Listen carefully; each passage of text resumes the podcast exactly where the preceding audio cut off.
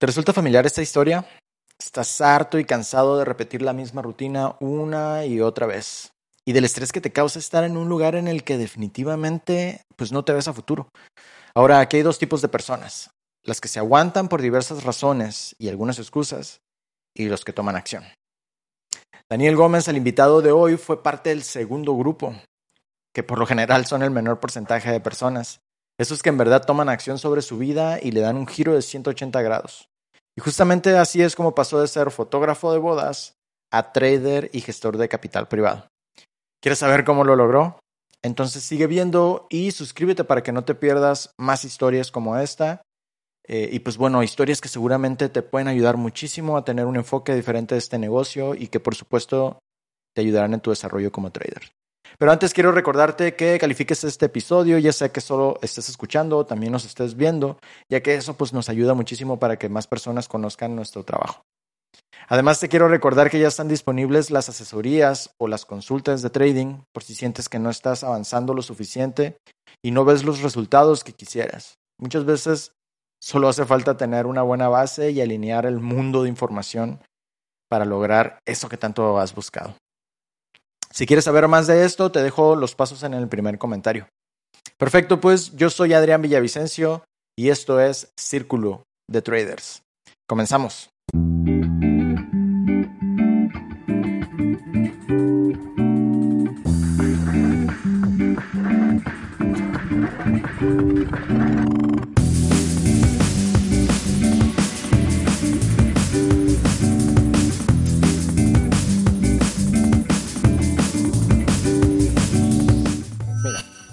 Fui por más de 13 años fotógrafo de bodas. Me senté con mi esposa, hablé con ella, ¿no? Y le digo, quiero, quiero hacer esto. Y yo me decía a mí mismo, brother, tú te ves 20, 30 años llevando este mismo movimiento. Ser fotógrafo de boda te causa mucha presión. ¿Ves? Cuando yo conozco el trading, la verdadera naturaleza del trading, yo dije, esto es lo mío. ¿Sabes por qué? Porque en el trading tú te puedes equivocar. Tenemos aquí con nosotros en el círculo a Daniel Gómez. ¿Cómo estás, Daniel? Un gusto tenerte por aquí. Hola Adrián, un placer saludarte. Bueno, eh, a ti y a tu comunidad en específico, ¿no? Muy agradecido de estar aquí en, tu espacio dentro de lo que es el, el, círculo de trader, que bueno, lo sigo desde, desde hace bastante tiempo cuando inició el proyecto, que era todo a través de, de voz no nos veía, no, no, se veía la gente y bueno, ya el paso a, a cambiar a, a, que fuese ya a vernos las caras, entonces es un poco más interesante todo eso, ¿no?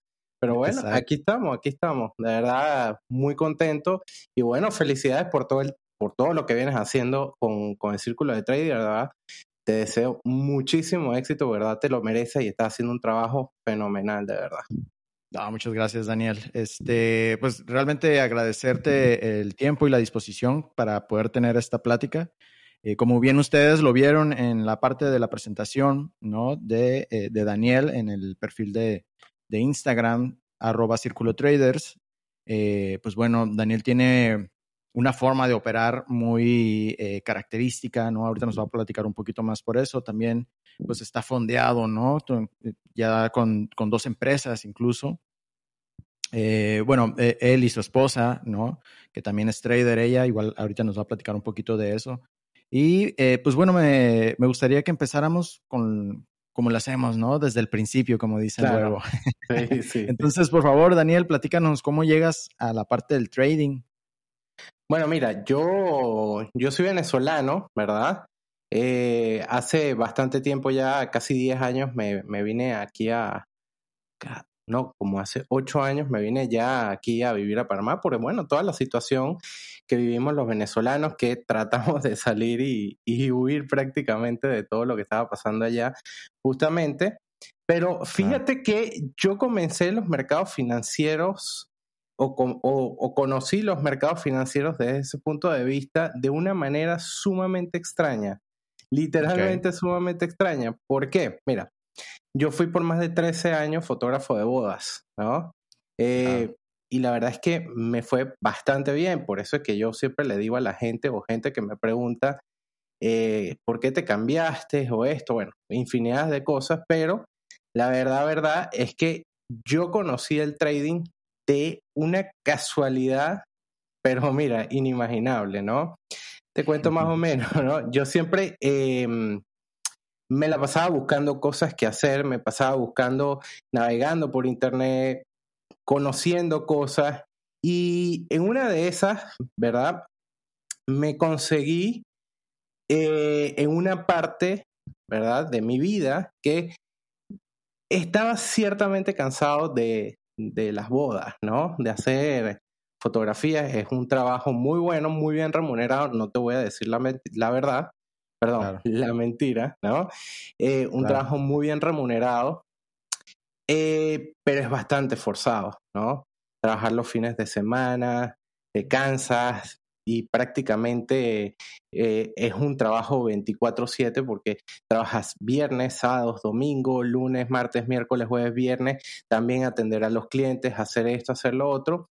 Eh, y es algo que yo siempre me preguntaba a mí mismo, Adrián, y yo me decía a mí mismo, brother, tú te ves 20, 30 años llevando este mismo movimiento, ¿no? Que es bastante fuerte, sí, ahorita estoy joven y lo puedo hacer, pero dentro de 25, 30 años lo podré estar haciendo, o dentro de 40 o 50 años lo podré estar haciendo, ¿no? Porque siempre me considero una persona bastante activa y no me veo de verdad nunca estar sin trabajar. Entonces, fíjate que para esos momentos conocí a un amigo mío que le iba bastante bien y teníamos rato sin hablar y le pregunté, hey, ¿qué estás haciendo? No, mira, yo estoy trabajando como eh, hacker ¿no? Y hago hacking en vulnerabilidad de datos, ¿no? Y yo le digo, en serio, qué loco, brother, ¿cómo es eso? Bueno, mira, el hacking de vulnerabilidad de datos es sencillamente las empresas, mira, o sea, que es así, ¿no?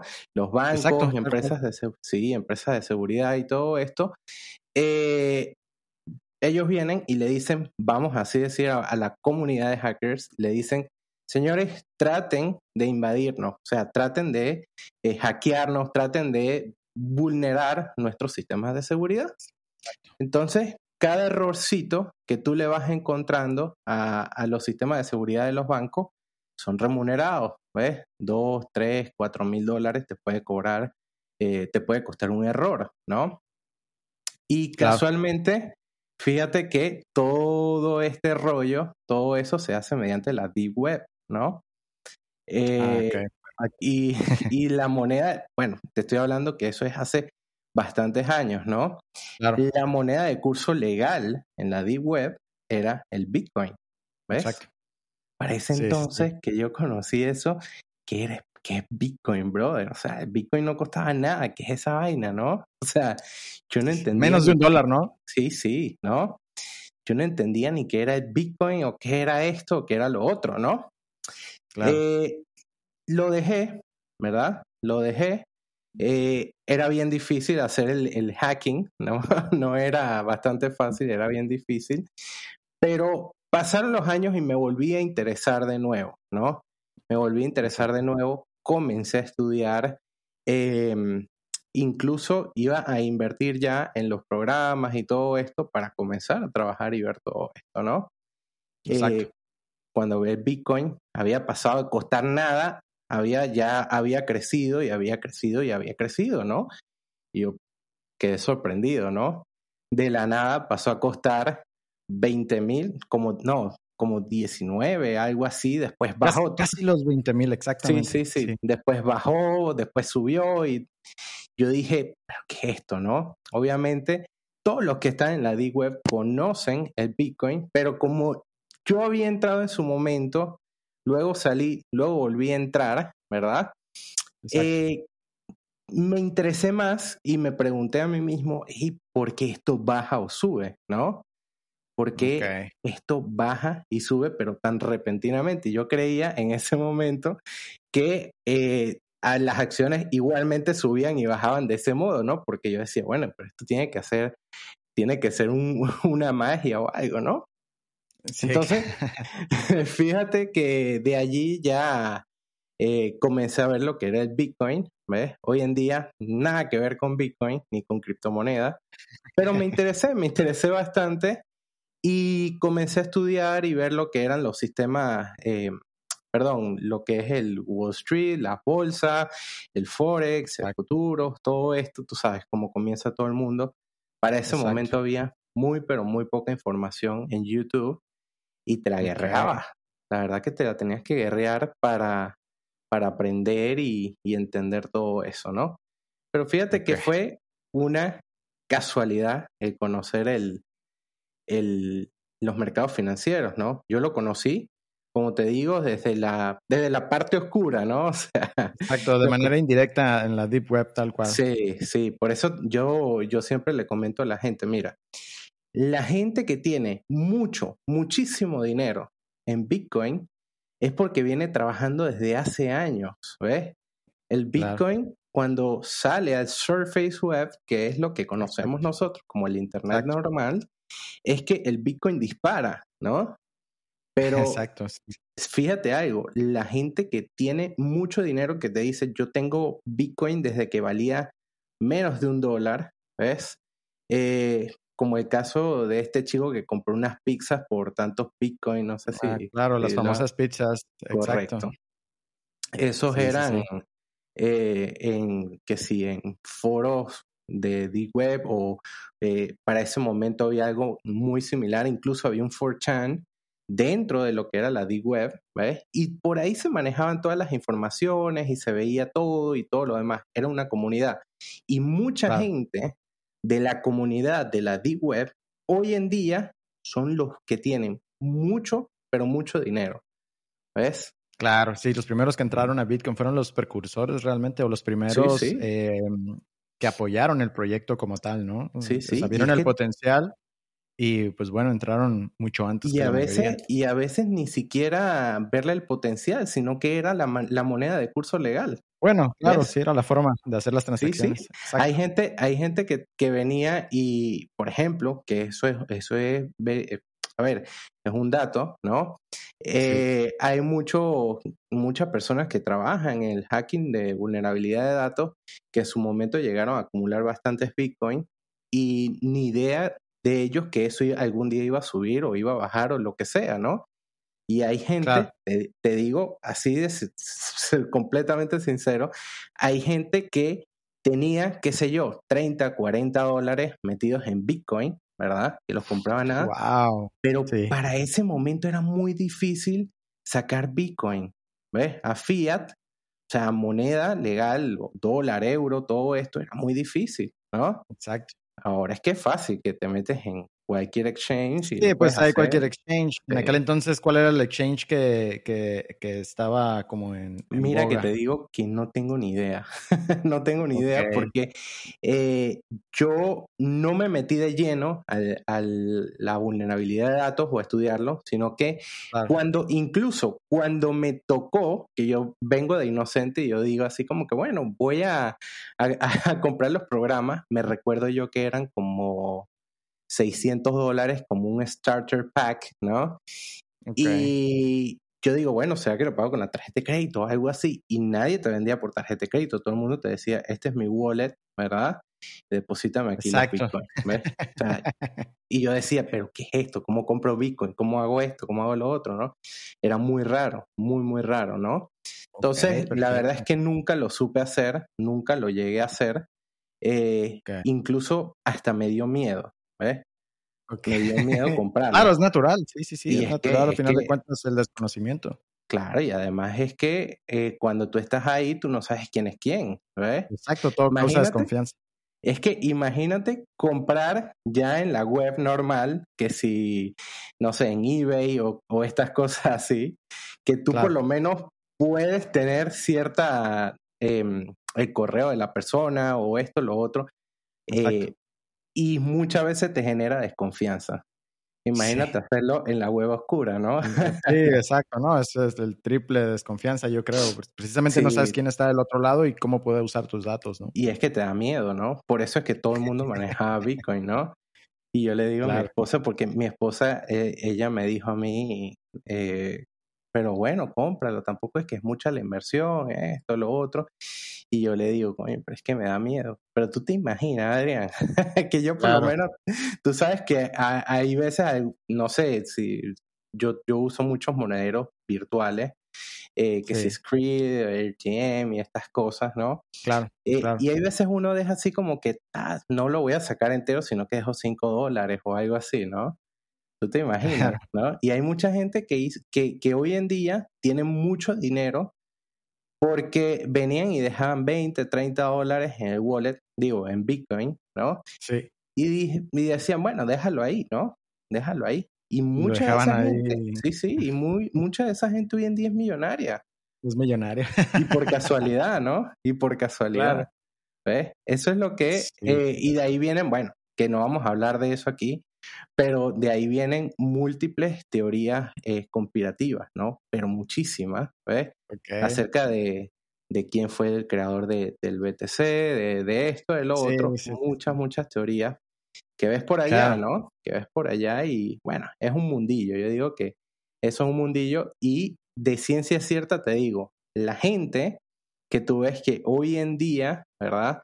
Tiene buen dinero con Bitcoin. Claro. Tienen, no, no, es que tienen un pasado oscuro, pero sí tienen un pasado inteligente o son o, o hacían hacking, pero porque en realidad en ese momento, ¿verdad? Eso fue un negocio que se movía demasiado en the web, ¿no? Así que, sí, claro, sí. Quizás mucha, gente. No es otra cosa, eh, no es otra cosa más que estuvieron en el momento correcto, ¿no? En el lugar correcto. Y, bueno, pues ahí se lograron beneficiar de esa parte. Sí, bueno, incluso es como te comenté yo, ¿no? Eh, uno de los que de los que me dijo a mí de esto, hoy en día tiene mucha plata, mucho dinero, porque hacía eso, ¿no? Hacking, hacking en vulnerabilidad de datos, ¿no? Y ahí aprendieron otra cosita para que lo investiguen. Excelente. Oye, y entonces ahí te das cuenta de Bitcoin, ves que al final de cuentas es un mercado, ¿no? Que existen las velas japonesas, que... Correcto. O sea, órdenes y órdenes y órdenes, ¿no? Empiezan, eh, empiezas a investigar, me imagino, este, la parte fundamental, ¿no? Que ahorita vamos a hablar un poquito de eso, pero que eh, realmente cómo, cómo lo estudias, cómo empiezas a aprender trading. Mira, eh, yo comienzo a aprender trading a los golpes, ¿no? Como te digo, en ese momento no había, no había muchas cosas, ¿no? O sea, eh, no había muchas academias, no había muchas, ¿ves?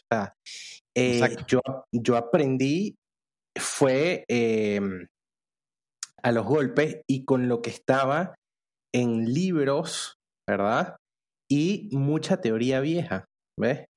Es como te decía yo cuando, cuando te conocí, yo soy un trader que soy joven, soy un, un, trader joven como tal, o sea, porque no tengo más de 10 años trabajando en el trading, pero, pero yo soy un trader en peligro de extinción, porque yo aprendí a la vieja escuela. ¿Ves? Exacto. Sí. Yo aprendí a la sí, lo escuela, ¿no? Lo que comentábamos de la parte fundamental ahorita, ¿no? Yo, mi base, mi base en el trading fue la teoría de Murray, ¿no? Una teoría muy poco conocida, ¿no? Muy poco conocida. Creo que por eso me inclino tanto a lo que es la, la investigación y eh, al desarrollo de sistemas de trading mediante eh, sistemas matemáticos, ¿no? Porque Murray es altamente matemático, ¿no? O sea, eh, Murray es la teoría, las matemáticas de Murray se le dice, ¿no? Exacto. Que tiene niveles, tiene esto. Pero es un libro que yo conseguí de casualidad, ¿ves? Conseguí de casualidad la teoría de Murray que explicaba así, decía, bueno, la vez que si la vela japonesa, que esto, que lo otro. Eh, claro pero aprendí fue de la vieja escuela, literalmente hablando, ¿no? Eh, de la vieja escuela porque lo que, lo que veías, por ejemplo, era, vamos así decirlo, eh, cosas que veías en Bloomberg o cosas que veías en, en vainas de, fundamentales y todo esto, eh, pero no conocí, bueno, y en su momento era muy difícil, tú ahorita te metes en YouTube y puedes conseguir infinidad de información, muchísima claro, información. Claro, Es un mar de información ahorita ya de toda esta parte, ¿no? Sí. Y bueno, me interesé, en un principio me interesé por el, lo que tenía a mano, que era la teoría de Murray, eh, lo que es el, el trading fundamental, ¿verdad? También. Y por ahí comencé, ¿no? Por ahí comencé. Después, en conjunto con mi esposa, fuimos desarrollando teorías de mercado, fuimos desarrollando métodos matemáticos, sistemas basados en métodos matemáticos, sistemas basados en trading fundamental o en análisis fundamental, perdón. Eh, y ahí le fuimos entrando, entrando, entrando, pero fue un proceso bastante difícil, bien difícil. Claro, sí, sí, sí, sí, exacto. ¿Cuánto tiempo más o menos les tomó, este, Daniel, desarrollar? mira, por suerte, te digo algo, por suerte, em, yo le había dicho a, mi esposa, mira, eh, cuando yo conocí el mundo del trading y todo esto, me senté con mi esposa, hablé con ella, ¿no? Y le digo, quiero, quiero hacer esto, ¿ves? Quiero hacer esto, mm, no sé, me encantó, lo vi, eh, me gustó, me llamó mucho la atención. Imagínate, lo que pasa es que también tengo una mujer maravillosa a mi lado, porque si, mira que yo le digo, eh, yo quiero hacer bolígrafos, ella me dice, hazlo, ¿ves? Y yo te ayudo a hacer los bolígrafos, no hay problema, ¿ves? Exacto. Cuando yo comencé eh, a estudiar el hacking, eh, le digo a ella, me gusta esto, y ella lo primero que me dice, dale, éntrale, éntrale duro, ¿ves? Ya después, como, a, como a los dos meses, le dije, hey, conocí esto, me gustó esto. Eh, y me dijo, éntrale, éntrale, que no te dé miedo, ¿ves? Vamos a darle, ¿no? Y fíjate. Y no, y no tan solo fue eso, sino que además ella es trader ahorita también. Sí, correcto. ¿Ves? o sea, tan así, lo que pasa es que eh, mi esposa es una esponja, ¿ves? La verdad. Hay que, mira, yo te digo algo, ¿no? Nosotros tenemos que aprender a escuchar a quien tenemos al lado, ¿ves? Exacto. Muchas veces Totalmente de acuerdo. aprender a quien tenemos al lado, porque cuando yo tuve la oportunidad de comprar Bitcoin, yo no la escuché. Ay, lo dijo, ella te lo recomendó en un principio. Ella me dijo, pero cómpralo, si no es mucho, ¿no? Y yo con el miedo y esto y lo otro, yo le digo, ¿sabes algo? Mejor no, ¿ves? Y ella me dijo, pero cómpralo, cualquier cosa lo tienes ahí, si te arrepientes del, del negocio, lo tienes ahí, ¿ves? Tú te imaginas, la historia fuese bastante diferente, ¿no? fuese muy diferente, ¿no? Eh, quizás ni siquiera estuviese aquí, estuviese ni trabajando, estuviese. Imagínate, 600 dólares en Bitcoin, que para ese momento no costaba prácticamente nada. Es bastante, ¿no? Es bastante. Pero bueno, las cosas pasan por algo, ¿no? Eh, cuando comienzo a estudiar, Em, ya yo estaba en un proceso que estaba cansado. Amo, amo la fotografía, eso no quede duda, ¿no? Eh, es mi pasión, la amo, o sea, lo tengo hasta tatuado y todo. Eh, para mí la fotografía es mi pasión, pero yo la fotografía siempre lo vi como un arte. Comencé queriendo ser artista, eh, claro. pero obviamente del arte muy pocos viven, ¿no? y bueno, y tú lo estabas logrando, al final de cuentas, lo, único que pasó aquí fue que eh, querías más tiempo, ¿no? O sea, no te estaba dejando tanto tiempo como para, a pues, para poder hacer otras cosas. Sí, sí, me daba tiempo, ¿ves? Eh, pero lo que pasa es que cuando tú eres fotógrafo, sí. Eh, tienes mucha presión, más que todo ser fotógrafo de boda, te causa mucha presión. ¿Ves? Cuando yo conozco el trading, la verdadera naturaleza del trading, yo dije, esto es lo mío. ¿Sabes por qué? Porque en el trading tú te puedes equivocar. ¿Ves? Wow. Tú en el trading, perdiendo ganas. ¿Ves? Perdiendo ganas. Yo tengo colegas, mira, cuando yo iba a tomar foto, Adrián, en la cámara, yo metía, eh, las cámaras tienen dos slots, ¿no? Para las memorias, ¿no? Tenía una normal que, y la otra de respaldo, o sea, las dos copiaban. ¿ves? Cuando yo salía de los eventos, agarraba una, la guardaba en un lugar específico, la otra me la metía en, el bolsillo, en el boxer, en donde sea, porque me, hasta en las medias, porque ahí literalmente llevas la vida de alguien, ¿ves? Es el recuerdo de alguien, ¿ves? Exacto. Tú en la fotografía tú no te puedes equivocar, ¿ves? Literalmente, él puede besar a la novia una sola vez. Sí, son momentos únicos a final de cuentas y te están contratando para capturarlos. Claro. Entonces, imagínate que tú te equivoques. Mira, equivocarse en la fotografía es igual a perder la carrera. Literalmente hablando, ¿ves? Claro. Cuando yo conozco el trading, obviamente yo te voy a decir algo. A mí el trading no me dio la tranquilidad, no me dio la paz, no me dio esto. Como siempre digo, el trading es la manera más difícil de hacer dinero fácil. Exacto. Yo lloraba, gritaba, rompía cosas, rompí una vez una silla, rompí un escritorio. Lo que pasa a cualquier trader, ¿ves? Todos los traders pasamos por eso, ¿ves? Y a, mí el, el trading, aprenderlo se me hizo difícil y fue muy frustrante. Hoy lo veo ya desde otro punto de vista, ¿no? Sí, sí, claro. Pero imagínate que cuando comenzamos, a, cuando yo comencé a estudiar, mi esposa me dijo, vivimos de los ahorros o hacemos una que otra boda o hacemos una que otra cosa, tranquilo, métete de lleno y yo me encargo de estos lados, ¿ves? Y yo, bueno, vamos a hacerle, ¿no? Eh, hacíamos una boda, que eso nos daba para comer por lo menos un mes, mes y medio, ¿no? Eh, ella se encargaba de atender al cliente, de editar, de hacer, de todo lo demás, y yo me encargaba de estudiar. Yo estudiaba de 12 a 15 horas diarias, literalmente hablando, ¿ves? Literalmente hablando, yo estudiaba de 12 a 15 horas y me interesé mucho, mucho. Eh, creo que me obsesioné fue con, con los algoritmos, con los números, ¿ves? Con los números yo veía tantas cosas y yo decía, porque una vela verde, ¿qué es lo que te comenté a ti una vez? Porque una vela alcista es alcista y porque una vela blanca o una vela bajista es bajista, ¿no? Y yo me preguntaba todas esas cosas, ¿no? Creo que, también mi mente piensa un poquito más por, por la misma cosa de eh, que yo estudié muchas cosas. Yo estudié eh, más de la mitad de, de, la carrera de ingeniería electrónica.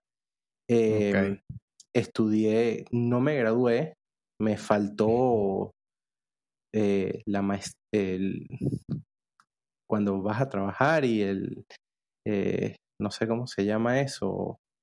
Eh, que sería como el diploma, el máster, el título. Sí, sí, todo eso, ¿no? O sea, a mí lo que me faltó fueron como seis meses para, o un, quizás un año para graduarme. Lo, yo terminé todas mis materias, hice todo. Lo único que me faltó fue la tesis y ya está, ¿no? Eh, no lo hice, también situación país, Venezuela, me, me agarró eh, una situación bastante delicada, eh, que había muchos disturbios, había muchas cosas, retrasaron muchas cosas y mm, me centré también muy de lleno en, en el trabajo. y bueno, la fui dejando y después dije, ah, después la hago, después la hago, después la hago tuve que salir del país y bueno, la dejé, la dejé por ahí, pero como digo yo, todos los conocimientos están, ¿no? Pero me obsesioné, me obsesioné mucho con los números también por mi formación con Murray, ¿ves? Entonces me fui obsesionando con los números, eh, estudié, sí estudié muchísimo, esa fue mi etapa, estudiar, estudiar, estudiar, estudiar, estudiar. Em, y lo interesante es que todo lo que yo estudiaba se lo comentaba a mi, a mi esposa, ¿no? Y le decía, mira, hoy, hoy, eh, hoy, estuve estudiando soportes y resistencia, eh, estuve estudiando esto, esto, lo otro, estudié Fibonacci, estudié tal, ¿no? Exacto. Entonces, eh, cuando ya yo aprendí, fíjate, cuando yo aprendí que le fui a, explicar a ella, ella me decía, ah, este es Fibonacci. Ah, este es un soporte, esto es una resistencia. Ya lo había absorbido. Ya, ya, ¿ves? ¿Por qué? Porque nada más me escuchaba a mí que si eh, ver videos, ver esto, leer, pues yo leo mucho em, así, ¿no? O sea, no leo para mí, sino que empiezo a leer, hoy tal, tal, tal, no sé, es una costumbre mía. No, claro, claro, claro. Y fíjate, a lo mejor lo hiciste sin, sin tenerlo, o sea, sin hacerlo de manera consciente, pero de hecho mencionan grandes educadores que una de las mejores formas de interiorizar un conocimiento eh, a un 90-95% es enseñándolo a alguien. Correcto, sí, sí. Entonces, eh, gran, gran manera de, de absorber todo, toda esa información que estabas captando y, durante muchísimas horas, ¿eh? porque para una persona promedio a lo mejor estudiar 12, 15 horas diarias eh, hubiera sido muy, muy, muy cansado. Sí, es difícil. O, sea, es cansado para empezar, ¿no? O sea, no, no nos podemos desviar de, de, esa realidad, ¿no? Al final de cuentas, porque muy pocos también pueden hacerlo en ese, en ese lapso de tiempo. Entonces, sí, si lees información, pues bueno, ¿no? Puedes captar de un 5 a un 10%, pero si enseñas la información que, estás aprendiendo, wow, o sea, es, impresionante lo que se te puede eh, quedar, ¿no? Lo que puedes interiorizar. Tal cual.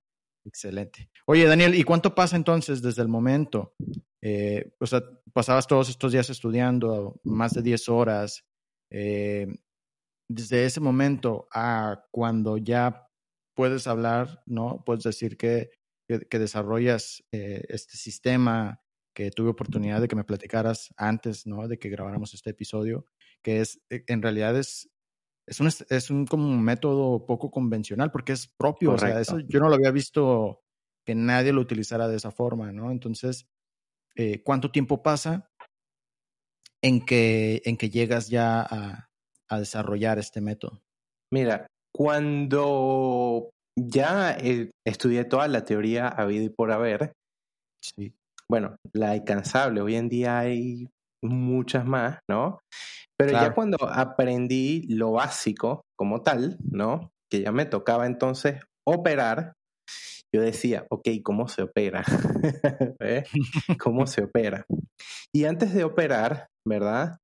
Em, yo me había interesado mucho en, en en hacer como sistemas de, de trading o algo así, porque recuerda, yo vengo de la vieja escuela y para ese momento, ves que yo había estudiado, yo había estudiado entonces acerca del sistema de trading por Richard Dennis, ¿no? Que es el padre de los sistemas de trading, con el sistema de trading de, de las tortugas, ¿no? De las tortugas famosas, exacto. Correcto. Entonces, mi idea fue desde un inicio comenzar a crear algo así, ¿no? Eh, nos sentamos, mi esposa y yo nos sentamos y dijimos, bueno, vamos a trabajar en crear un sistema de trading. ¿En qué nos basamos? ¿No? ¿En qué nos basamos? Decía yo. Yo le decía, bueno, vamos a entender entonces y comprender a ver cómo podemos entonces hacer nuestro propio sistema de trading, ¿no? Que sea fácil, que sea eh, a ver, fácil de aplicar porque eh, crear como tal un sistema de trading no es fácil, es muy no, difícil. Es complejo, claro, claro. Yo creía que yo, yo lo pensaba todo al contrario, ¿no? yo pensé, te digo, ah, no, eso es fácil, ¿no? Yo lo pensaba en mí. en mi cabeza decía, eso es fácil, eso lo hace cualquiera, ¿no? Eh, y comenzamos a ver varias teorías, ninguna teoría me gustaba, nada nos gustaba. Eh, y me interesé mucho, me obsesioné con los métodos matemáticos, ¿no? Literalmente. Eh, me interesó, pero de una manera bestial, ¿no? Pero muy, muy, muy obsesivo, me volví obsesivo, ¿no? Eh, ya para ese entonces, ya yo me estaba educando como trader fundamental, o sea, como analista fundamental, ¿no? Pero el análisis fundamental sin un análisis técnico y un análisis técnico sin fundamental no tiene completo. O sea, el complemento, yo siempre le digo a la mayoría de los traders, ¿ves? Claro. Tú tienes que tener un análisis fundamental y luego un análisis técnico, ¿ves? Pero bueno, ya eso luego lo vamos a hablar, ¿no? Pero fíjate que em, dijimos, bueno, yo vengo de la formación de Murray de las matemáticas de Murray y dije, me voy por ahí, ¿no? vámonos a ir por esa rama, ¿ves? Por esa rama. Sí, ok. Hermano, yo te voy a decir algo. Este sistema tiene eh, más de 8.000 horas de observación. Más de 8.000 horas de observación. O sea, literalmente nosotros nos sentábamos así, en la pantalla como unos tontos. ¿Ves? A ver, qué era lo que hacía el precio. Sí, a ver por qué se movía, por qué reaccionaba aquí, por qué reaccionaba allá y todo lo demás, ¿no? Claro. ¿Por qué las aperturas eran más fuertes? ¿Por qué esto, esto, lo otro? ¿No? Em, me metí de frente, ¿verdad? Yo veía las velas y yo veía y veía y veía por qué subía, por qué subía, por qué subía, o por qué baja, o por qué baja. Me metí de frente en los métodos matemáticos, ¿ves? O sea, sencillamente una vela, y te lo comentaba a ti, una vela sube ¿Por qué una vela sube? O vamos a suponer, ¿por qué el mercado sube? ¿Ves? Porque entra más dinero del que sale. ¿Ves? Exactamente. Y porque el mercado baja, porque sale más dinero del que entra. Punto. Correcto. ¿Ves? Claro. Si tú, si tú llevas eso a una lógica, ¿verdad? Eh, bien lo dicen muchos, muchos analistas, que el trading es una lógica. Tú tienes que tener lógica, tienes que desarrollar la lógica en trading. ¿Ves? Correcto. Eso es principal para un trader. Principal. ¿Ves? Tener una lógica y desarrollar una lógica, ¿no? Entonces, claro, sí, sí, sí. Si, si, si en el mercado, ¿ves? Si el mercado cuando sube es porque entra más dinero del que sale, tú te pones a ver y todo eso, a ver, si tú lo ves en código, ¿ves? un código solamente son operaciones matemáticas. ¿Ves? Correcto. Y si tú tienes en cuenta y desarrollas, ¿ves? O tienes la fórmula de esas operaciones matemáticas y tú desarrollas esa operación matemática, te va a dar un resultado viable. ¿Ves? Correcto. Todo eso te va a dar un resultado viable, lo que te va a dar el santo grial, porque eso es el santo grial. En, a ver, en el trading no existen como que santos griales o la estrategia perfecta. La verdad es que no, ¿ves? Pero la verdad, verdad, que yo te digo, cuando tú tienes la dirección posible del mercado, ya tienes el 90% hecho, ¿ves? Totalmente de acuerdo en eso. Entonces, el contexto es clave. Claro, ¿ves? Entonces, ¿qué decía yo? Yo decía, bueno, de este punto a este punto, ¿verdad? Yo voy a analizar qué tanta cantidad o qué salió o qué hizo esto para ver cuál es el resultado de la ecuación.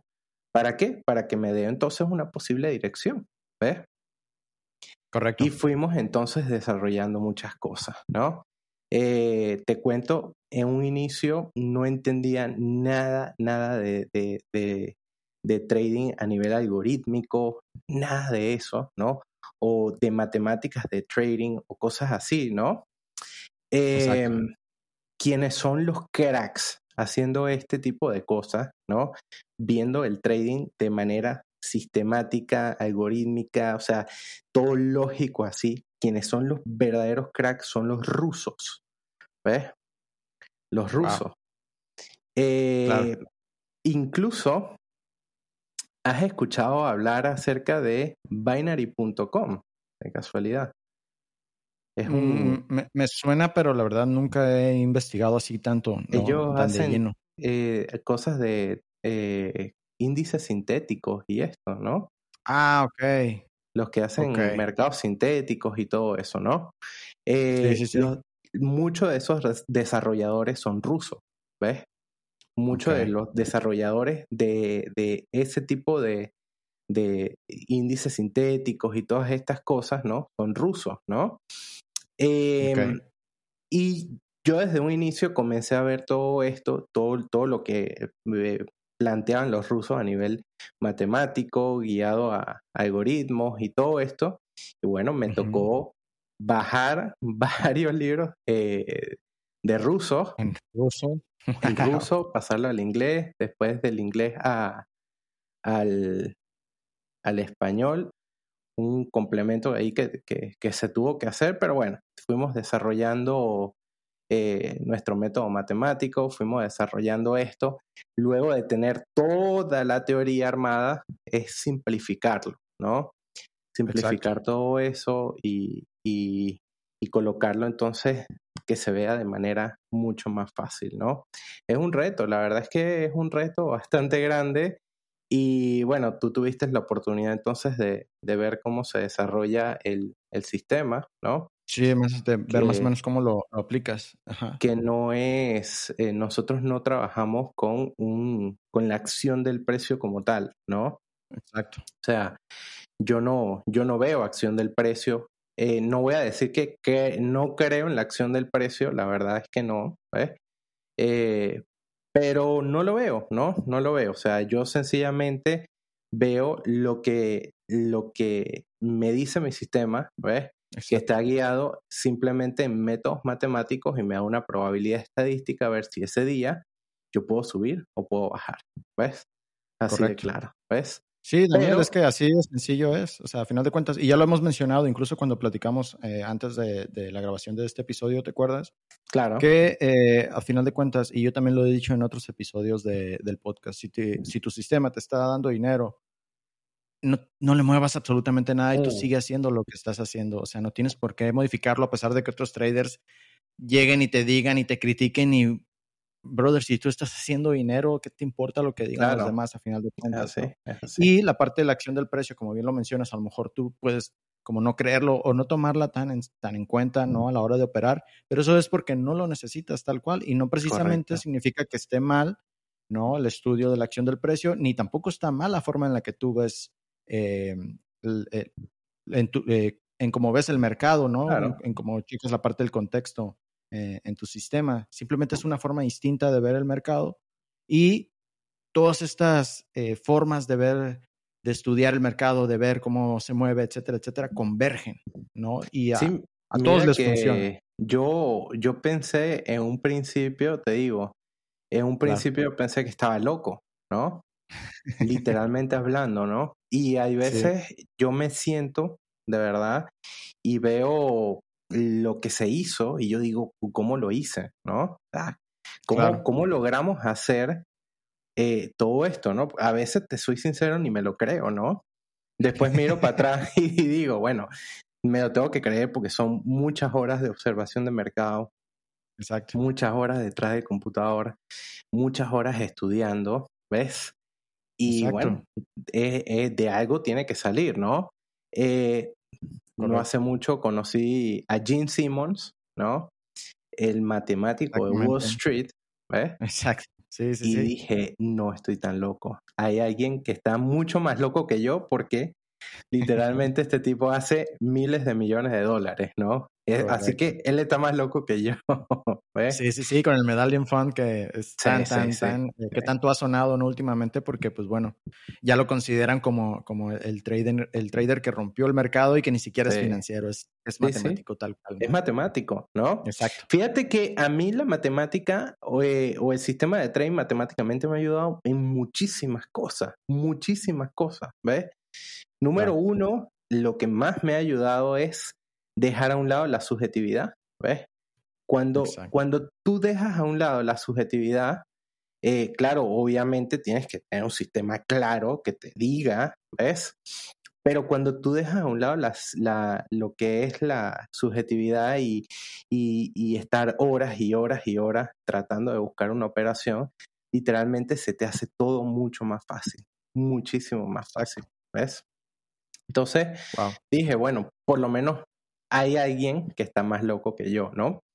Y después viendo, y, y es algo que yo te comentaba a ti, ¿ves? O sea, fíjate algo, Fibonacci es un método matemático, ¿ves? Exacto. Sí, eh, las matemáticas de Murray es un método matemático. Las ondas de Elliot es un método matemático, ¿ves? Todo, todo en el trading se basa en matemática, ¿ves? ¿Por qué? Porque sencillamente son operaciones matemáticas las que se hacen. Cuando entra dinero al mercado, hay operaciones matemáticas desarrollándose, ¿ves? Cuando sale dinero del mercado, hay operaciones matemáticas desarrollándose. Incluso el propio blockchain es un método matemático, ¿ves? Sí, exacto, tal cual, un código. sí. sí, sí, el propio blockchain es un método matemático, ¿no?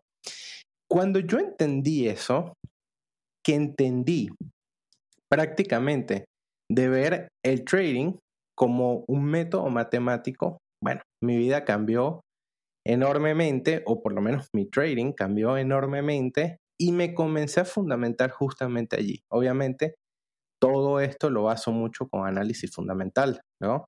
Yo te comentaba a ti, yo soy un trader fundamental neto. O sea, literalmente, si yo no veo o no hago un análisis fundamental, ni siquiera le voy a tener confianza a cualquier sistema de trading, sea el mío, sea el tuyo, sea el de quien sea.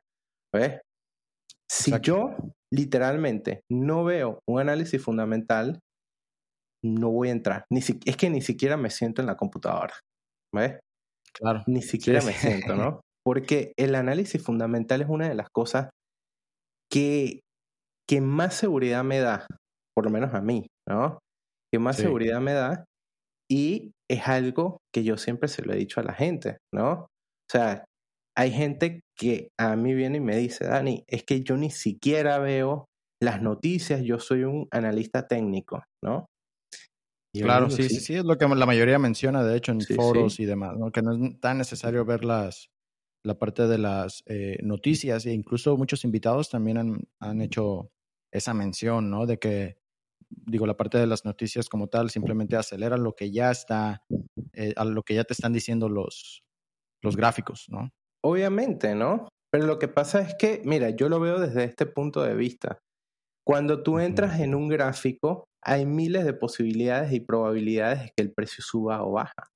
¿Ves? ¿Por qué? Porque lo que tú ves bajista en el micro puede ser alcista en el macro, ¿ves? Y viceversa, ¿no? O a lo mejor, mira, eh, esto no es una frase mía, es una frase que dice mucho mi esposa, ¿no? Mi esposa dice, en el trading todo el mundo tiene la razón. ¿Por qué? Porque esto nada más sube o baja. ¿Ves? Así de claro. ¿Ves? Si tú me dices, yo te digo a, ti, mira, hoy, ¿verdad? Para mí esto es alcista, ¿ves? Y tú me dices, no, para mí esto es bajista, ¿ves? Y tanto tú como yo podemos tener la razón, ¿ves? Exacto, todo depende del, timing en el que claro, eh, acciones, ¿no? Y, de tu estrategia, de lo que te vaya diciendo. Pero fíjate, fíjate algo, ¿no? Y, se lo, y lo voy a dejar aquí para que los que nos están escuchando y los, los, que nos están viendo puedan entenderlo y puedan verlo desde este punto de vista, ¿no? Claro, claro. Si yo te digo a ti, ¿verdad? Por ejemplo, Adrián, eh, tú me dices, bueno, hoy yo tengo ganas de ir a la playa, ¿no? ¿Qué es lo primero que haces tú cuando vas a ir a la playa? ¿Ves? O sea, literalmente las personas cuando van a la playa, lo primero que hacen es asomarse a la ventana a ver si hay temporada de lluvia, ¿no? Claro. Porque de nada vale ir a la playa si está nublado. ¿Ves? Exacto. Así tal cual. ¿Ves? Y lo mismo le digo yo a los traders. ¿Ves? Cuando, mira, vamos a suponer que tú todos los días, cuando te vas a sentar a hacer trading, tú vas a, es como si fueses a ir a la playa. ¿Ves?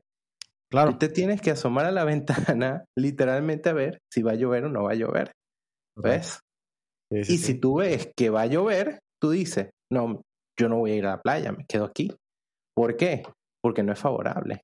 ¿Ves? Exacto. Ese es un punto muy importante, qué bueno que lo tocas. Y para serte sincero, eh, al final de cuentas, yo sí lo, o sea, yo sí lo hago para tener un contexto también. O sea, un contexto fundamental. ¿Por qué? Porque a lo mejor ya tengo muy, eh, muy bien interiorizado que en el momento en el que hay una noticia, los parámetros de mi estrategia se van a volver locos y lo mejor es quedarme afuera. O a lo mejor es, es, este, digo, por lo menos en ese momento, ¿no? Una vez que ya pasa la noticia, ya puedes retomar el buscar oportunidades si es que las hay. Pero tienes toda la razón. Es como parte de la rutina a final de cuentas, ¿no? Sí, sí. sí, así como lo mencionaste, entro a investing.com, checo el calendario económico, veo cuáles son las noticias importantes del día en el mercado americano, en mi caso, ¿no? Que opero el Nasdaq.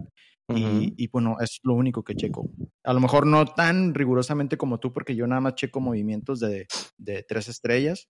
Claro. Eh, pero bueno, eh, sí, sí me gusta verlo precisamente para tenerlo, porque es un factor que tienes que considerar a final de cuentas. Bien decía alguien por ahí, no puedes operar o no puedes ser un trader eh, con los ojos eh, vendados, ¿no? O sea, tienes que saber qué es lo que está sucediendo en el mundo para poder. Y pues, fíjate que muchas veces incluso ir hasta más allá, ¿no? Fíjate que yo lo comentaba la otra vez, ¿no? Em, a veces investing, tú sabes que tiene noticia de tres estrellas o de dos estrellas o de una estrella, ¿no? Sí, sí, sí. Casualmente, casualmente pasó la otra vez, ¿verdad? Que yo decía, mira, decía, comparecencia de Brainard, ¿no? Comparecencia de Brainard, miembro de la Fed, ¿no? Si tú pones en contexto o buscas el contexto de quién es Brainard, ¿verdad? Tú puedes entender qué repercusión puede tener esa persona justamente dentro de lo que son los mercados financieros. ¿Ves? Y fíjate que esto es un dato que yo le doy a todo el mundo, ¿no? Si tú sabes quién es Brainard, Brainard es una señora, ¿ves? Que es una de las gobernadoras de la Fed, pero en su momento, en su momento, a ver, eh, tocaba la elección, el presidente dice, bueno, yo quiero que el presidente de Reserva Federal de los Estados Unidos sea tal persona, ¿no? Exacto. Eh, Brainerd estuvo a punto, a punto, a punto de quitarle el mandato a Jerome Powell. ¿Ves? Powell, exactamente. Estuvo a nada, a nada de quitarle el mandato, ¿no? Eh, dentro de lo que es la política de los Estados Unidos, ¿ves? Cuando tú llegas a algo, a, diferencia de muchas personas, o, o, mucho de lo que es la política latinoamericana, en los Estados Unidos, cuando tú llegas a algo, tú pasas a ser relevante. ¿Ves? Brainerd pasó a ser relevante para lo que son los mercados financieros y pasó a ser relevante para lo que es la política de los Estados Unidos. ¿Por qué? Porque estuvo a punto de quitarle el mandato a Jerome Powell y quizás en un futuro ella sea la presidenta de la Reserva Federal. Yo no lo pongo en duda, ¿ves? ¿Por qué? Porque estuvo a punto, ¿ves? Y fíjate que muchas veces investing lo pone una noticia de dos estrellas, pero si tú verdaderamente sabes el contexto de quién es esa señora, tú vas a saber que cuando hable esa señora va a generar volatilidad. ¿Ves? A veces, es a veces es, también la interpretación y todo eso, ¿no? Entonces, fíjate que tú con las noticias o, o, con el análisis fundamental puedes hacer muchísimas cosas. Son muchas las cosas de las que te puedes beneficiar, ¿no? Imagínate, te doy un ejemplo. Eh, el viernes eh, fue NFP, ¿no? El viernes, eh, este viernes que pasó de, julio, ¿no? pasó NFP, ¿no? Mi sistema de trading me decía, hoy la probable dirección en la apertura sea alcista, ¿no? Yo digo, bueno, eso es lo que me dice el sistema de trading, ¿no? ¿Qué hago yo? Es, es lo que me mandaba el sistema, ¿no? El sistema me decía, hoy es alcista, ¿no? Cuando sale entonces todo el contexto a nivel fundamental, ¿verdad? Viene y dice lo siguiente. Eh, bueno, el NFP fue positivo, no fue tan negativo, despeja las dudas de la recesión con esto, esto, lo otro, y de verdad que se dan muy buenas noticias con el NFP, o por lo menos podía salvar, ¿no? De que todo el mundo está hablando acerca de una recesión, esto, lo otro. Incluso la previsión del NFP era malísima, ¿verdad? Muy, muy mala, pero salió bastante bien, ¿ves? Entonces, cuando tú ves eso, ¿verdad? Y tú ves lo que es el análisis fundamental y dices, bueno, el NFP salió bien, se están despejando dudas, por lo menos para el muy corto tiempo acerca de una recesión, por lo menos los datos que nos están dando, que se nos están presentando, ¿ves? Claro. Y todo está bien, por lo menos, por lo menos para hoy, salió una buena noticia.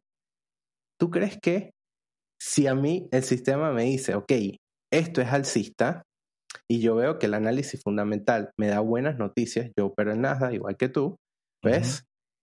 Hermano, no lo dudo, ¿ves? No lo pues dudo. Y le entro con furia. ¿Por qué? Porque el análisis fundamental, ¿verdad? Compaginó con mi análisis técnico, ¿ves? Mira, entender el contexto fundamental es una mina de oro, ¿ves? Literalmente hablando. ¿Por qué? Porque tú dices, bueno, yo, yo hago, eh, mi estrategia es zonas de oferta y demanda, ¿ves? Bueno, haces un análisis fundamental, ¿ves? Pones los pros, pones los contras, pones todo, ¿verdad? Y todo eso te dice, bueno, hoy va a estar favorecido el mercado para el Nasdaq o va a estar desfavorecido para el mercado del Nasdaq, ¿ves? Eso tan fácil es como que poner buenas noticias de un lado, malas noticias de otro lado, ¿verdad? Y a donde se incline más la balanza, te puedo asegurar, amigo mío, que para ese día el precio se va a mover a donde esté más inclinada la balanza, ¿ves? Correcto, ok. Y si tú dices, bueno, hoy es bajista, ¿ves? Voy a agarrar zonas de ofertas próximas y voy a comenzar a bajar por allí. Y si hoy es alcista, voy a agarrar zonas de demanda próximas y voy a subir por allí. Tal cual, o cualquier estrategia que utilices, ¿ves? O sea, por lo menos yo lo veo así, desde ese punto de vista, ¿no? Yo lo veo así.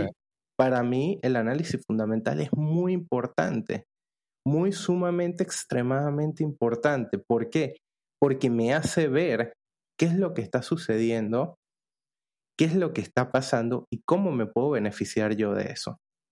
Correcto. ¿Ves? Oye, Dani, te quería preguntar, eh, entonces, por lo que estoy entendiendo, realmente es muchísimo el tiempo que les tomó desarrollar eh, este método que ustedes utilizan, pero fue precisamente también porque se lo aventaron todos ustedes, ¿no? Lo cual lleva a la teoría de que tú puedes aprender trading solo también. Correcto. La única diferencia, ¿no? Es, es esa curva de aprendizaje que se extiende. Sí, va a ser mucho más. Quién sabe cuánto tiempo, ¿no? Exacto, hasta el punto en el que tú encuentras ese camino a final de cuentas. Es posible hacerlo. ¿Tú crees que si hubieras encontrado un mentor eh, en tus inicios, ¿hubiera sido más rápida esta parte? Mil veces. Oye, ¿y por qué, como, y, por qué, si por ejemplo lo ibas a hacer para la parte del hacking, ¿no? Que venía todo este paquete y demás para empezar a aprender, ¿por qué para el trading decidiste como dejar fuera la parte de, de aprender de alguien? Porque mira que para ese momento no conocía y las ofertas eran muy pocas. ¿ves? al haber poca oferta en el mercado, los precios eran muy elevados. ¿Ves? Las formaciones eran muy caras, Adrián. Muy, muy caras. ¿Ves? Eh, conseguir a un mentor, o sea, como te digo, en ese momento no había tanta información como hay hoy en día, ¿no? Y conseguir un mentor, en ese momento estaban, era los traders de la vieja escuela, ¿verdad? Que te cobraban un montón de plata. Un montón de dinero. Sí, claro. Sí, sí, Cinco mil dólares, ¿no? Entonces, nosotros estábamos modo supervivencia porque Correcto. le queríamos dedicar el tiempo a esto, le queríamos poner todas las ganas, pero a la vez teníamos que bajarle al trabajo, ¿ves? teníamos que bajarle al trabajo, ¿no? Y aquí hay algo, ¿verdad? Que es lo que yo digo, ¿no? Eh, fíjate que a mí me tocó, ¿verdad? Nos tocó como que crecer y, aprender muchas cosas, ¿verdad? Y eso te lleva a ser, entre comillas, buscar ser el mejor trader, ¿ves? Ok. Mira que yo hoy, hoy en día, no estoy ni cerca de querer ser el mejor trader, ni me interesa. Y no es necesario para hacer eh, bien las cosas y, generar. La, verdad es que no, Pero es depende, ¿no? Es depende, tienes que, es, lo que hablábamos anteriormente, ¿no? Cuando nos conocimos, que el sí. nace o se hace, ¿ves? Que es la, la, disputa que había entre Bill Hecker y eh, Richard Dennis, ¿no? Dennis, sí, con la Obviamente, obviamente el socio de Richard, Bill Hecker, ¿no? Él decía que el, para ser trader tenías que nacer, ¿no? No sé si, si muchos de los que nos están escuchando saben, pero eh, anteriormente para ser corredor de bolsa tú tenías que nacer. Dentro de una familia, ¿no? De tenías que tener, sí, tenías que tener el apellido, ¿ves? Por ejemplo, cuando se habla de, lo, de los Vanderbilt, es una cosa que tú dices, wow, es la realeza. ¿Me explico? ¿Ves? Sí, de Wall Street, eh, exacto. E incluso hay un autor muy famoso, no, yo no recuerdo cómo se llama, que está muy de moda ahorita. Eh, Elder. No. Eh, que es un gestor, es trader. Ah, recién sacó un libro que está bien pegado. Bien, bien pegado. ¿Te acuerdas del nombre del libro? Eh, nuevo orden, algo así. Eh, Rey Dalio. Rey Dalio. Rey Dalio.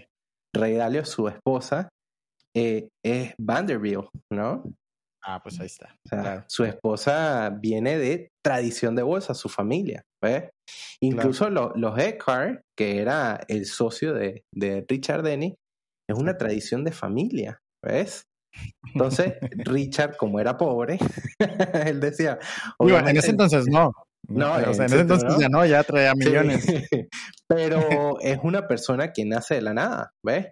Incluso, incluso fíjate algo, la gente cree, ¿verdad? Y dice, no, es que Warren Buffett es lo máximo. el papá de Warren Buffett, ¿verdad? Era un, corredor de bolsa súper exitoso, súper exitoso, ¿ves? Y fíjate algo, ¿qué más mentor que ese? ¿no? Entonces, entonces eh, muchas veces sí, ¿ves? Eh, tú tienes que, que ver y decir, ok, quizás yo tengo la actitud de a lo mejor poder desarrollar esto, esto, lo otro, ¿no? Pero quizás muchas personas no tienen esa actitud, ¿ves? Y es, y es viable, ¿ves? Hay gente que puede ser ingeniero, hay gente que así quiera ser médico, no puede ser médico porque ve la sangre y se desmaya. ¿Sí me explico? Es correcto, sí, sí, sí, exacto. Pero tienes que tener la disposición y todo eso, ¿no? Eh, claro. A mi parecer, en, sí me hubiese adelantado muchísimo el tener un mentor, en tener a alguien que, que me, por lo menos me enseñara, como decirte, bueno, esto es tienes, estudia esto primero, luego viene esto, luego viene esto y luego viene esto, ¿no? Yo lo tuve que estudiar de atrás para adelante, de atrás para atrás, del medio, o lo que consiguiera, ¿no? lo que consiguiera. Sí, sí, sí, exacto.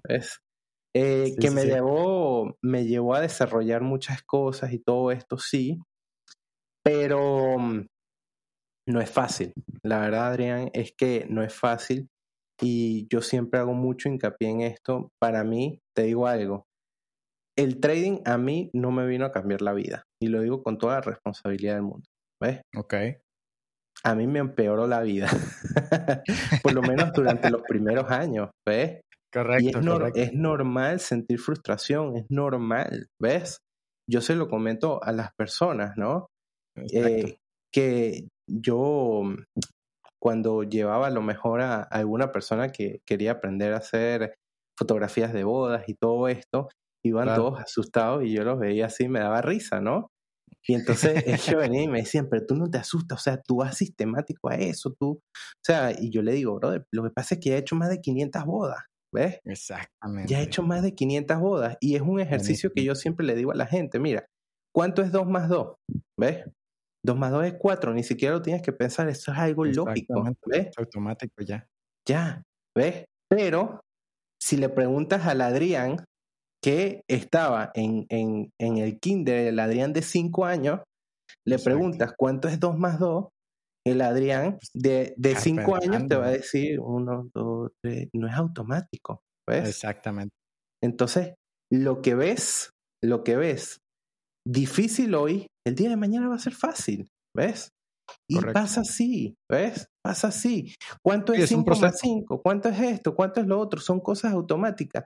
Y el trading pasa igual, ¿ves? El, día de mañana, lo que hoy ves difícil, lo vas a ver fácil, ¿ves?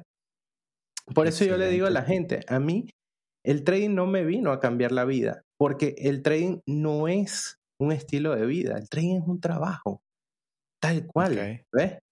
Yo, y permíteme que lo diga porque siempre lo digo, veo siempre en redes sociales a, los traders, puede ser, eh, posteando o quizás lo que ganan o esto o lo otro, o simplemente hablando de esto o, o, montándose en carros, esto. ¿Ves? O sea, eso no es el trading, ¿ves? Eso quizás es un estilo de vida que quieras vender, ¿no? Que te lo da el trading. Sí, ¿ves? Pero yo muchas veces no, no creo en eso, ¿no? No creo en eso, eh, porque eso es un daño que se le está haciendo a, a, lo que es la carrera como tal, ¿ves? Correcto. no es un marketing esperanzador, ¿no? Como menciona por ahí este Alfredo, Schaumer, mucho, exactamente. Él siempre habla acerca del tren esperanzador. Y yo te digo, yo compagino mucho con eso, ¿no? Porque fíjate que el trading, ser trader es un trabajo, ¿ves?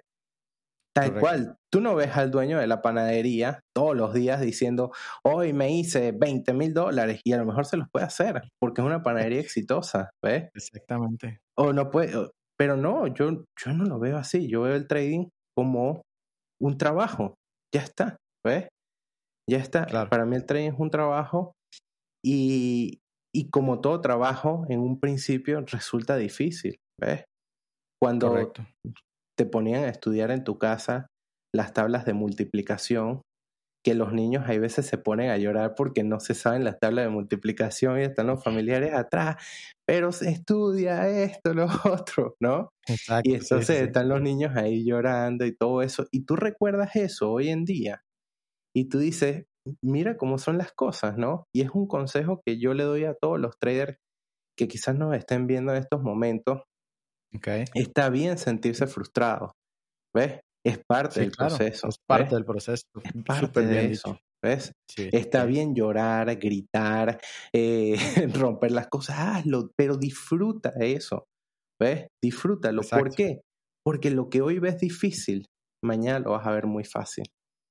Así de fácil. Sí, y, o sea, y qué bueno que lo mencionas porque eh, hay muchas personas que ya quieren empezar a ganar dinero, que ya se visualizan, o sea, ganan sus primeros 20 dólares, 100 dólares eh, y ya se visualizan con la casa, con el, con el carro, el auto nuevo, ¿no? Porque dicen, si gano esto durante tantos meses, este, ya voy a poder sacar para, eh, o sea, y no, es un, es un error garrafal, o sea, es, es un gran, gran, gran, gran, error, muy de novatos, de hecho, que, pues bueno, va a llegar el mercado, te va a dar un tablazo, te va a dar humildad, Claro. Y, bueno, vas a tener que volver a empezar, ¿no? Entonces tú decides qué tanto te vas a tardar dentro de este proceso. ¿Quieres llegar más rápido? Disciplina, constancia, estudio, ¿no? ¿Te quieres tardar más?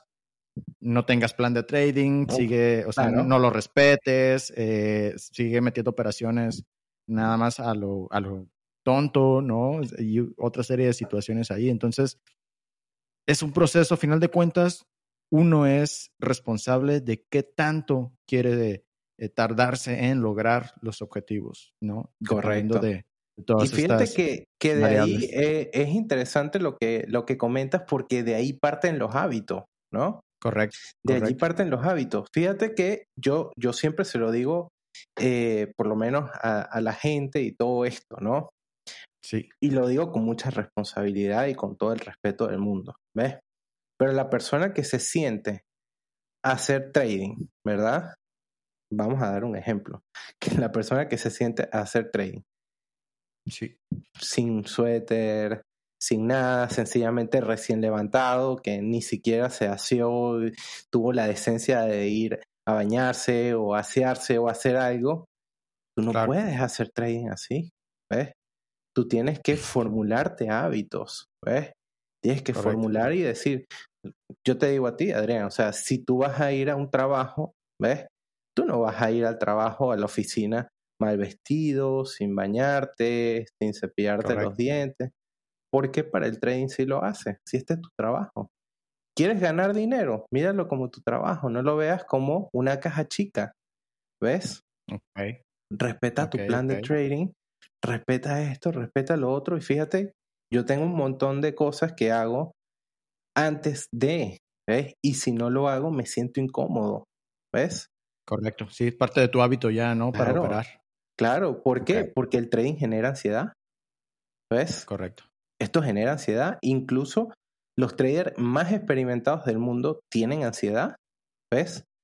Hacer Correcto. trading genera ansiedad y tú tienes que combatir esa ansiedad, tú tienes que combatir cómo poder entonces ayudarte a ti mismo física y mentalmente en combatir esa ansiedad, porque te genera ansiedad, ¿ves?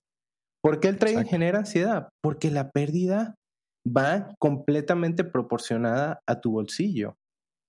¿Ves? Correcto. Sí, sí, exacto. O sea, Bien es dicho. por eso, es por eso que los médicos no pueden operar a un hijo o a su mamá o a su hermana o a su papá. ¿Por qué? Porque la pérdida va directamente proporcionada a ti mismo y la persona no lo va a pensar bien. ¿Ves? Exactamente. Sí, Por eso, el, por eso el médico no puede tratar directamente a un familiar. ¿Por qué? Porque no va a pensar claro. Y ahí está lo difícil del trading. ¿Ves? Exacto. Sí, sí, sí, que porque tiene que ver con, exacto, perdón por interrumpirte, la parte eh, monetaria que tú, como bien sabes, y por eso se le recomienda a la mayoría de las personas que no operen con dinero que necesiten, o sea, dinero de primera mano. ¿Cuál es el de la renta, el de la comida, eh, cualquier eh, necesidad que tú tengas, ¿no? Con ese dinero, no lo metas al trading, no lo inviertas, o sea, es regla de oro.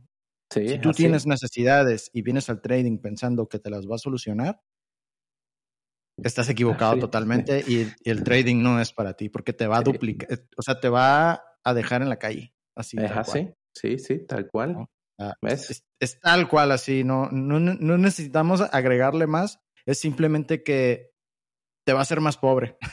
Claro. O sea, la verdad puede sonar muy directo, pero así es y ni modo, o sea, es, es parte de su naturaleza. Entonces, sí, sí, no utilices dinero que no estés dispuesto a perder, claro. ¿no? Es así. Oye, eh, Dani, em, pues mira, como bien lo mencionas, es parte de un proceso. Ahorita ya estás del otro lado de ese proceso y tan es así que, pues bueno, ya es- estás fondeado directamente con empresas, ¿no? Con, con empresas como FTMO o con este MyForex Funds, por ejemplo, ¿no? Que, bueno, entre, entre tu esposa y tú han podido hacerse de cuentas ahí. ¿Puedes contarnos así eh, de manera concreta cómo ha sido esa experiencia? Mira, la verdad, verdad, la experiencia, tal cual, gestionar fondos, ¿verdad? Eh, yo en un inicio comencé gestionando también fondos de, de un grupo de inversionistas y todo esto. Eh, pero la verdad, verdad, te digo, la experiencia muy buena, muy grata. ¿Por qué? Porque es el apalancamiento, ¿ves? Exacto. O sea, cuando Exacto. logras apalancarte, ¿verdad? Eh, prácticamente entonces todos tus problemas se van resolviendo, ¿no? ¿Por qué? Porque los ricos se apalancan, los bancos se apalancan, tú también tienes que apalancarte, ¿ves? Es correcto. Obviamente, cuando estés apalancado, tienes que respetar ese apalancamiento, tú tienes que respetar todo eso, ¿no? Pero Exacto. fíjate, fíjate que eh, desde este cierto punto de vista es una muy buena experiencia, ¿verdad? Contar con dinero apalancado. Yo se lo recomiendo a todo el mundo porque, bien lo decíamos anteriormente, ¿no? Claro. Muchas veces cuando la pérdida viene directamente proporcionada a ti, te pega mucho aquí, ¿ves? Exacto. Sí, sí, Entonces, sí, psicológicamente. si tú logras ir deshaciendo todas esas cositas, ¿verdad? Tu trading va a ir mejorando, ¿no? O sea, ok, tengo una cuenta fondeada, eh, la pérdida sí va directamente proporcionada a mí, pero entre dos, ¿ves? O sea, tengo a, un, tengo a una empresa que me ayuda, que está ahí conmigo, que me da la confianza y la seguridad, y el, y el otro punto también es tener un buen capital. Cuando tú tienes un buen capital, es muy difícil volver, volverte loco. ¿Ves? Exacto. Es muy difícil, ¿no? Sí, claro, porque puedes meter, imposible. perdón, eh, puedes meter eh, operaciones con, con porcentajes muy, muy, muy reducidos, ¿no? Correcto. A diferencia de cuando tienes una cuenta pequeña y a lo mejor dices, sí, a esta cuenta le voy a meter, en esta operación voy a meter el 5% de mi capital. Sí, Pues imagínate meter ese porcentaje de una cuenta grande ya de, de hablemos 200 mil dólares, 500 mil dólares. Mira, yo, yo te digo algo, la, el secreto en esto, ¿verdad? Es no tener avaricia. ¿Ves? Exacto. El secreto en el trading es no tener avaricia. ¿Ves? Si tienes avaricia, bueno, o sea, muchas cosas pueden pasar. Pero si tú dices, mira, yo este mes voy a ir por un 4 o un 5%, o esa es mi meta, mi meta es un 5% al mes, ¿ves? O sea, ¿cuál es la clave? Tener buen apalancamiento, ¿verdad? Que ese buen apalancamiento represente buen dinero para que tú no tengas que arriesgar y exponerte tanto tiempo dentro de lo que son los mercados financieros, ¿ves? Mientras más exposición tienes, muchas más posibilidades tienes de salir mal. ¿Ves? Así que, mira, incluso, incluso es algo que eh, cuando vas a hacer una prueba de fondeo o que vas a buscar eso, muchas veces también es trabajar inteligente, ¿ves? Exactamente. Muchas veces. Justo eso te iba a preguntar. Sí, sí. Es trabajar inteligente, porque fíjate algo, ¿no? Si tú tienes, tú dices, ok, yo quiero eh, ir por una cuenta de 100 mil dólares, ¿ves? Una cuenta de 100 mil dólares cuesta alrededor de, no sé, 500 dólares, más o menos, ¿no? Vamos a ponerle un ejemplo. Y yo siempre le digo a la gente, bueno, aplica la regla del doble, ¿no? Eso no es una regla mía, es una regla que utilizan los judíos, ¿ves?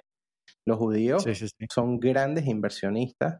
Fíjate que yo, yo no sé si era ti o otra persona, que yo les decía, mira, ah, yo a ti te lo comenté, ¿ves? Claro. Y yo decía, mira, los judíos representan del 3 al 4% de la población mundial, ¿ves? Del 3 al 4% de la población mundial. Pero los judíos, ¿verdad? Representan por lo menos el 40% de la economía mundial, ¿ves? O sea, nada más mirar por ahí, Warren Buffett o Mark Zuckerberg, ellos son judíos. ¿ves? Exacto. O sea, y hay muchas, o sea, fíjate, prácticamente Hollywood, que es una empresa multimillonaria, o sea, bueno, no es una empresa, un ámbito. Una industria. Sí, una industria multimillonaria, prácticamente es de, solamente de judíos, ¿ves? La mayoría de las series exitosas, por lo menos eh, hay una serie súper exitosa que generó millones y millones y millones de dólares y duró más de 10 temporadas. Creo que fueron la, la serie de Friends, ¿ves? Claro. Una serie mítica y Friends es, es prácticamente es de judíos, ¿ves? Y todo lo que ves en Friends tiene muchas cosas judías y todo eso. Todo lo que ves en Hollywood prácticamente es de judíos, ¿no? Y eh, yo, yo de ahí fui aprendiendo muchas cosas, entre eso la regla del doble, ¿ves? ¿Qué es la regla del doble? Si el judío viene y te dice, ¿no? O lo, lo, lo, ellos, ¿no? Tienen una enseñanza muy, muy bonita. Te dicen, si tú quieres comprar un teléfono, ¿cuánto te cuesta el teléfono? Mil dólares, ¿ok? ¿Tienes dos mil o tres mil dólares? Eh, sí, ok, entonces puedes comprarte el teléfono. ¿Por qué? Correcto. Porque si tú nada más tienes mil dólares, y tú lo sacas, te vas a descapitalizar. ¿Ves? Exactamente. Ojo, y tú te puedes descapitalizar porque dices, me voy a arriesgar, sí. Y dices, me voy a descapitalizar. Ok, descapitalízate. Pero vas a ir con miedo, vas a ir con dudas y tu cabeza y tu ansiedad no va a funcionar igual. ¿Ves? Exactamente. Por eso yo vengo y te digo, ¿no? Ah, ok, quiero ir por una cuenta de, mil, de 100 mil dólares. ¿Cuánto, ¿Cuánto dinero tengo en el bolsillo? Ah, bueno, nada más tengo 500 dólares. Ok, tú no puedes ir por una cuenta de, de 100 mil dólares. ¿Por qué? Porque nada más tienes 500 dólares en el bolsillo. ¿Ves? Exacto, exacto. Digamos, te alcanza, pero te vas a descapitalizar, entonces no es lo ideal en ese momento. Vas a ir con miedo, ¿ves? Exactamente. Con miedo, con duda y con ansiedad, que es lo peor, ¿ves? Exacto. ¿Quieres evitar eso? Ok, divide esos 500 dólares, divídelos en cuatro, en cinco partes iguales. ¿Ves? Ok. Y haz una prueba que te alcance con ese dinero. ¿Ves? Por ejemplo, si quieres ir por una de 100 y solamente te, y, dividiendo eso te alcanza para una de 10 mil dólares, comienza con 10 mil dólares. ¿Ves? Okay. ¿Por qué? Porque vas a ir con confianza. Vas a ir sin miedo y sin ansiedad. ¿Ves? Exactamente. Entonces, eh, estas pruebas tienes que tratar de pasarlas, a ver, no, no pasarlas así, sino ir sin miedo, porque es una prueba. Tú a una prueba tienes que ir sin miedo, ¿ves? Entonces, si tú vienes y dices, bueno, tengo cinco oportunidades, tampoco es que te vas a volver loco, ¿no? Pero dices, ok, me lo voy a medir. ¿Por qué? ¿Qué es lo malo de las pruebas de fondeo? Que tienes un tiempo medido, ¿ves? Exactamente. Tienes 30 días para lograr estos objetivos. Y a veces son objetivos bastante difíciles, un 8, un 10%. Sí, exacto. Entonces ahí te viene a jugar el nivel psicológico, ¿ves? Entonces, ¿qué haces tú? Ok, ¿ves? O sea, el secreto de esto es, para una prueba de fondeo, ir con todo, ¿ves? Tienes que arriesgar. A juro tienes que arriesgar. No, no es que, ah, no, voy a arriesgar un 0.25, un 0.50%. Eso es cuando ya estás fondeado. Eso es cuando ya tienes dinero, ¿ves? Claro. Pero tú dices, ok, voy a arriesgar un 3, un 4% de la cuenta, ¿ves? Si la gané, ¿qué es lo que necesitas tú? Una racha positiva, ¿ves? Exactamente. Porque el trading es así. En el trading hay rachas negativas, rachas positivas, ¿ves? Exacto. En cualquier sistema de trading que aplique, van a haber rachas positivas y rachas negativas, ¿ves? Si tú comienzas una prueba, por ejemplo, hoy, ¿ves? A lo mejor hoy consigues una racha positiva y en dos, tres operaciones la pasas, ¿ves? Exacto. Entonces, ¿qué viene?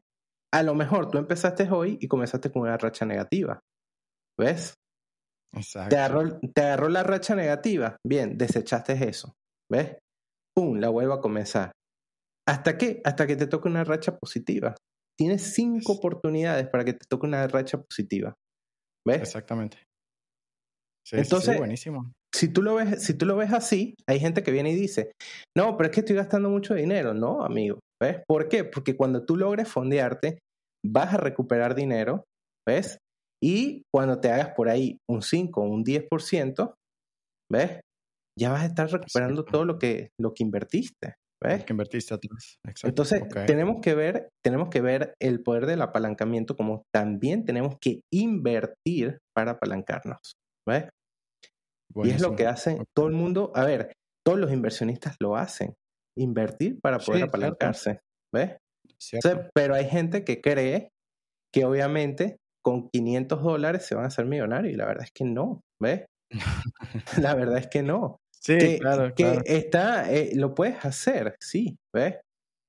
Pero ¿cuál es mi recomendación? Agarra, ¿ves? Y distribuye el capital que tengas para poder apalancarte y decir, ok, Correcto. tengo 500 dólares, no me voy a ir por la cuenta de 100. Mira, me pasó una vez eh, con, con, una, con un chico que yo, yo le estaba ayudando, ¿ves? Eh, lo estaba capacitando. Y él viene y me dice, Dani, te hago una pregunta. Eh, tengo 600 dólares, ¿ves? Quiero vivir del trading, ¿no? ¿Qué me recomiendas tú? ¿Me voy por una cuenta de 100 o no me voy por una cuenta de 100 o qué hago? Yo le digo, bueno, haz lo siguiente, divide por lo menos tres veces ese capital, tres, cuatro veces, ¿ves?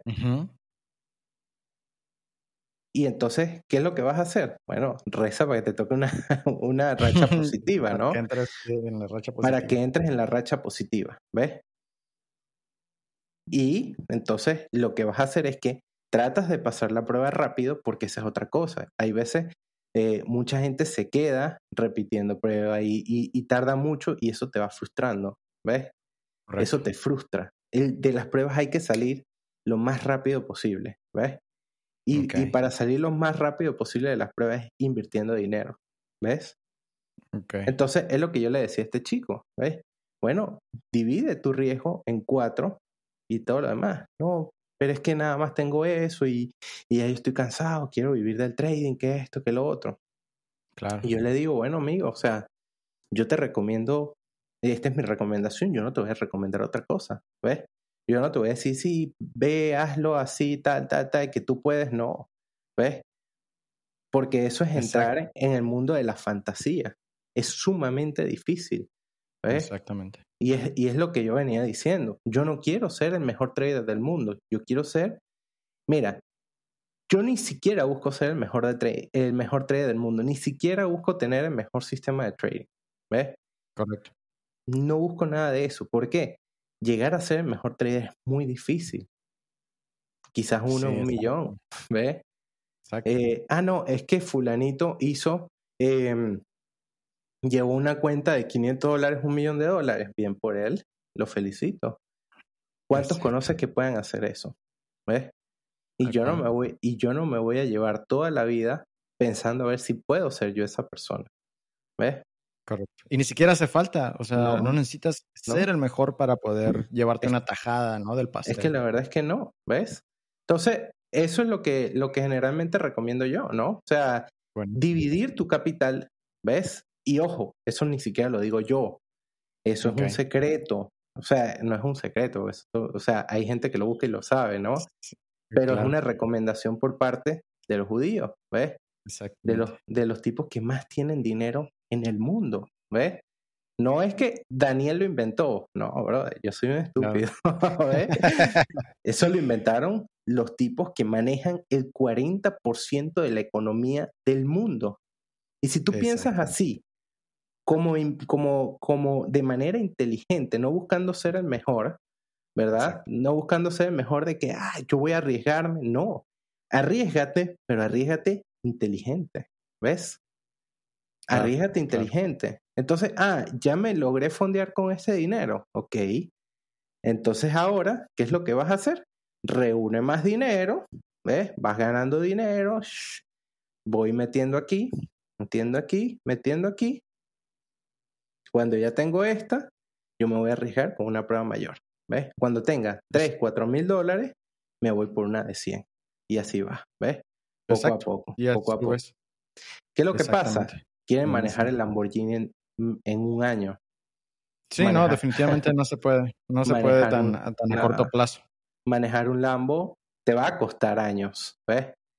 Te va a costar años. O y es algo que nosotros vemos mucho dentro de las redes sociales, ¿no? Vemos a todos estos traders manejando Ferrari, manejando Lambo, manejando esto, teniendo este tipo de vida eh, en el país del consumismo. ¿Ves? Exacto. Yo, yo siempre se lo digo a, a, a la gente, mira, cuando un trader venga acá y en Latinoamérica se compra un Ferrari, de contado, porque prácticamente en Latinoamérica nadie te va a dar un préstamo para un Ferrari, ¿verdad? claro. Yo le tomaré el respeto, pero en Estados Unidos todo el mundo tiene el poder de comprarse un Ferrari. ¿Ves? Exacto. Todo el mundo. Y no lo digo ni por envidia ni esto, no. A las pruebas me remito. Es una realidad, exactamente. Es, una realidad. ¿Ves? ¿Cuánto te puede costar un leasing? Cuatro, cinco mil dólares mensuales. ¿Ves? Exacto. Hay gente que manejando Uber se hace tres, cuatro mil dólares mensuales. A lo mejor va a tener el Ferrari y nada más va a poder pagar el Ferrari. ¿Ves? a lo mejor nada más lo va a poder pagar, ¿ves? Entonces, pero es viable, ¿no? Entonces, tenemos que ver más la realidad y ser más inteligentes, ¿no? Invertir sabiamente, arriesgarnos, pero arriesgarnos sabiamente, o sea, no arriesgarnos a lo tonto, ¿ves? Correcto. Sino que arriesgarnos sabiamente, ¿ves? Perfecto, Daniel. Perfecto, buenísimo. Pues mira, no, o sea, buenísimo la información que acabas de comentar ahorita. Creo que es base, o sea, o, mucha gente debería tomarlo como base, ¿no? Para, para poder eh, tener esto como fundamento para continuar con su desarrollo como trader, porque ya e, es una base muy sólida y pues cómo no le vas a hacer caso a las personas que precisamente están haciendo dinero, ¿no? Entonces, eh, para que lo consideren todos por ahí, quienes nos están escuchando, y eh, bueno, ya para terminar, para cerrar con, con, este episodio que la verdad ha sido muy, muy, muy, muy completo, muy fructífero, aparte de la información, te agradezco por esa parte. Eh, me gustaría que me mencionaras, hablando precisamente de, de bases, de, de, la base del desarrollo de un trader, ¿no? Si bien hay muchos puntos que se deben de tomar en cuenta a la hora de, de estudiar eh, esta profesión, ¿cuál consideras tú que debería ser eh, lo, lo, más importante en lo que debería, todos son importantes, pero en qué debería de centrarse más eh, el trader primerizo, el trader novato, el que, el que está empezando en esta parte? Mira, yo lo que considero, sea primerizo, sea novato, sea rookie, sea intermedio, sea avanzado. Eh, para mí, un trader en lo que más debería enfocarse es en la gestión emocional. Tal cual. ¿Ves? ¿Por qué? Porque es que, te vuelvo y te lo repito, Adrián, o sea, la, la ansiedad, ¿verdad? Que genera el hacer trading es una realidad. ¿Ves? Es una realidad. Antes de, durante y escalando, lo que menos debes descuidar en todo tu proceso como trader es tu gestión emocional. ¿Ves? Tener una buena gestión emocional te va a ayudar a ver los mercados de manera más clara. ¿Ves? A tomar decisiones correctas. ¿Ves? Fíjate algo. Para, y vuelvo y te repito, Adrián, que lo comentábamos la otra vez. ¿Ves? Tú con una sola operación al mes puedes ser rentable. Con una sola. ¿Ves? ¿Qué necesitas? Necesitas buscar, es como digo yo, saber dejar pasar oportunidades y decir, ok, yo voy a dejar que, eh, ¿qué es una, a ver, los traders, ¿verdad? Eh, fundamentales, ¿cuál es la, la mayor fortaleza de los traders fundamentales? Que ellos esperan que el mercado se adapte a ti. Tú no adaptarte al mercado, ¿ves? Yo tengo muchos filtros, ¿ves? Si tengo mi análisis fundamental bien, mi sistema de trading se adapta a mi análisis fundamental, yo entro, ¿ves? Y muchas veces puedo pasar cuatro o cinco días sin tomar operaciones, ¿ves? Y eso no es fácil, ¿ves? No tomar operaciones también genera mucha ansiedad. Por eso es que lo que yo siempre recomiendo es nunca, nunca descuidar la gestión emocional, ¿ves?